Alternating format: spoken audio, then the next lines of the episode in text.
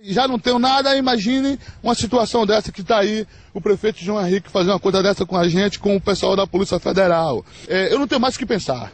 Eu simplesmente, tanto faz eu estar tá morto, como estar tá vivo aqui agora, no momento. Isso eu tenho, tô falando de orgulho no coração. Eu já tenho vontade de eu voar no mar e morrer. O relógio não marcava nem 6 horas da manhã de uma segunda-feira de agosto de 2010, e esse era o desespero na voz de um dos mais de 400 barraqueiros que tiveram seus equipamentos derrubados. Os soteropolitanos mais atentos devem lembrar desse dia.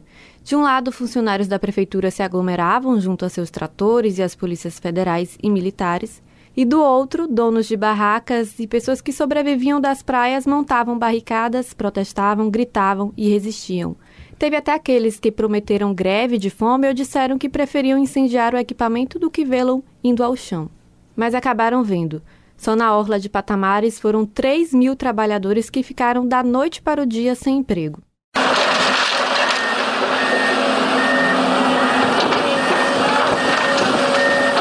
A derrubada cumpria uma determinação do juiz Carlos Dávila, da 13ª Vara da Justiça Federal. De acordo com ele, os equipamentos ocupavam indevidamente uma área da União e ofereciam risco ambiental. Na decisão, o magistrado destacava que a orla de Salvador estava favelizada, imunda, entupida de armações em alvenaria, tudo isso sob a desastrosa permissão de uso da prefeitura, segundo ele. Os últimos dias das barracas nas areias de Salvador começam a ser contados a partir de 2006, na gestão de João Henrique. Na época, o então secretário de Serviços Públicos, Arnando Lessa, hoje vereador pelo PT, comandou um acordo para a construção de 50 novas barracas na areia. Mas por trás do projeto estavam as milionárias Ambev e Skin Cariol. O Ministério Público da Bahia logo apontou uma série de irregularidades no processo, incluindo o uso de área de preservação permanente. Foi aí que o judiciário precisou entrar no barco e embargou as construções, mesmo sob o protesto do então prefeito, que afirmava que as estruturas não seriam derrubadas nem por cima do cadáver dele. Mas elas foram, e uma crise se instaurou na gestão municipal. João Henrique e Lessa romperam, culparam-se um ao outro e foram até denunciados por crime ambiental. Mas é a partir daí que os olhos da justiça voltam-se para as barracas de praia e é determinada a demolição de todos os equipamentos na faixa de área soteropolitana. Nós propomos então, dentro de 10 dias, dia 8 de setembro, nós vamos apresentar a todos os órgãos federais uma proposta de curtíssimo prazo, uma proposta emergencial, provisória, que é para atender aos barraqueiros que atuavam nas praias de Salvador.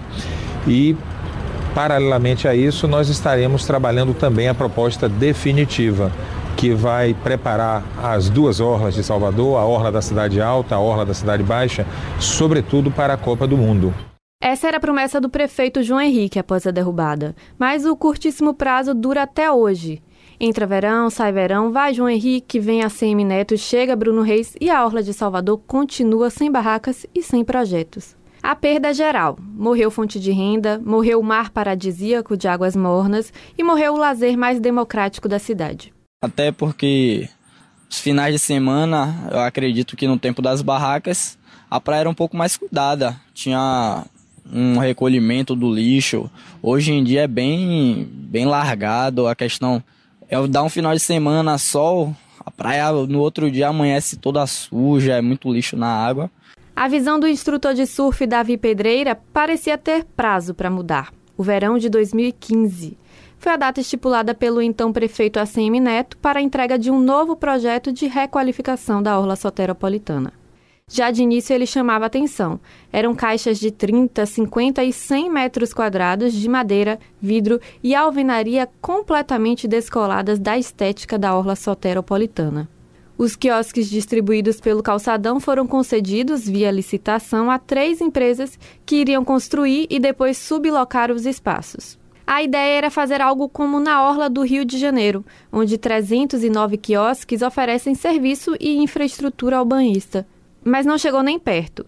Não era só a estética descolada, o modelo também era desconectado do comportamento do soteropolitano e não foi suficiente para abraçar os trabalhadores que precisaram deixar as barracas. Desde o início das entregas, já surgiram as reclamações de quem alugava os espaços. Eles tinham que enfrentar, além do fraco movimento, exigências contratuais e a concorrência dos ambulantes. Agora, para quem insiste em trabalhar na areia, é preciso ser mestre na arte do improviso, o que na prática continua conferindo clima de desorganização às praias soteropolitanas. A diferença agora é que todo dia os barraqueiros precisam enfrentar, além da rotina de levar e trazer os equipamentos, o fraco movimento dos banhistas, que acabam indo em busca de infraestrutura para as praias de Lauro de Freitas. Por lá, a prefeitura lutou contra a decisão judicial e conseguiu manter as barracas na areia. Já em Salvador, banhistas seguem ser um lazer mais democrático da cidade e os comerciantes sem fonte de renda. A segunda parte dessa matéria você confere logo mais aqui na programação da Rádio Metrópole. Mariana Bamberg para a Rádio Metrópole.